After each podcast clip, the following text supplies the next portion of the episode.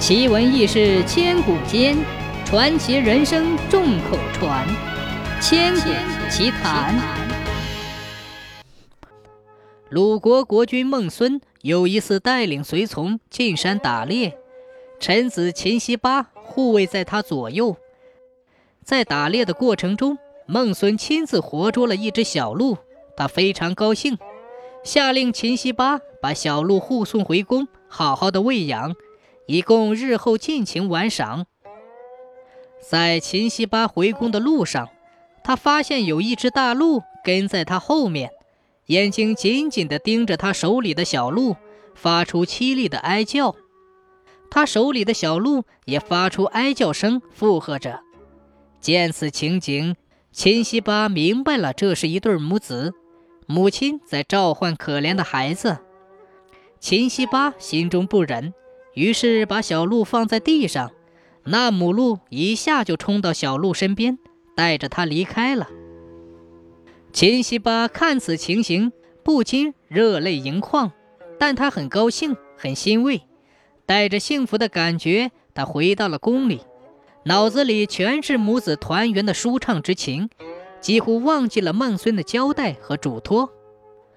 孟孙打完猎回来。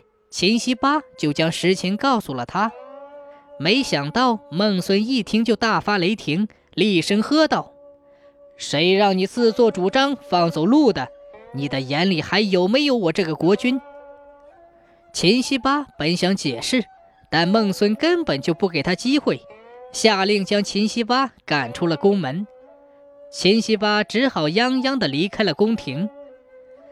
过了一年。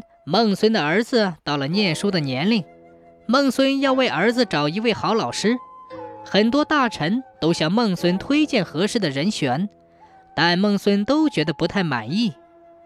有一天，他忽然想起被自己赶出宫的秦西巴，于是派人将他请了回来，任用为太子的老师。左右大臣很是不理解孟孙的做法，他们问道。呃，秦西巴当年擅自放走了大王所钟爱的鹿，他对您是有罪的。您现在反而将他请回来做太子的老师，这是为什么呢？孟孙笑了笑说：“啊哈哈，秦西巴不但有高深的学问，更有一颗仁慈的心。他对一只小鹿都生怜悯之心，宁可自己获罪，也不愿伤害动物的母子之情。”现在请他做太子的老师，我就可以放心喽。